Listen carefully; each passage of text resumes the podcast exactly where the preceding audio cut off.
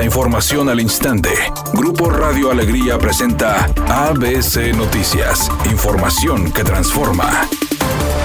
¿Qué tal? Muy buenas tardes, esta es la información. La Escuela Industrial y Preparatoria Técnica Pablo Olivas de la Universidad Autónoma de Nuevo León celebró su 25 aniversario, distinguiendo a personal administrativo y docente con 15 y 20 años en la dependencia. El festejo de la Unidad Poniente estuvo encabezado por el rector de la Universidad Autónoma de Nuevo León, Santos Guzmán López, y el director de la preparatoria, Gerardo Gustavo Morales. Durante la celebración de la Escuela Industrial y Preparatoria Técnica Pablo Olivas, se develó una placa conmemorativa con el vigésimo quinto aniversario y se realizó realizó la toma de una fotografía con alrededor de 60 estudiantes representantes del grupo.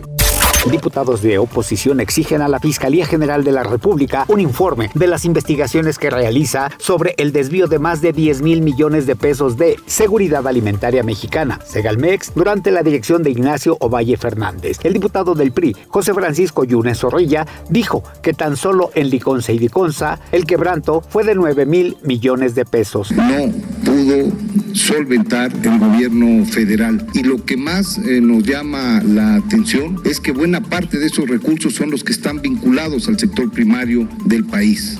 Editorial ABC con Eduardo Garza. Van en aumento los rezagos de carpetas de investigación en las fiscalías de Nuevo León. No hay avances, no concretan los procesos, los fiscales no judicializan los temas, no investigan y peor aún, no hay fiscal general y para amolarla no se puede avanzar en la selección del nuevo titular porque el proceso está detenido debido a un amparo de mal en peor en las fiscalías de Nuevo León. Al menos esa es mi opinión y nada más.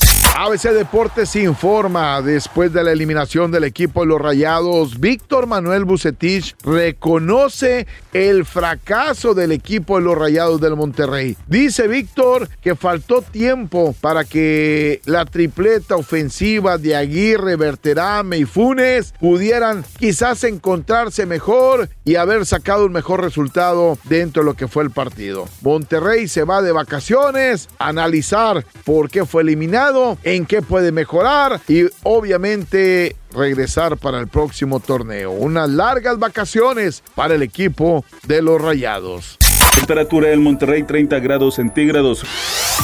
ABC Noticias, información que transforma.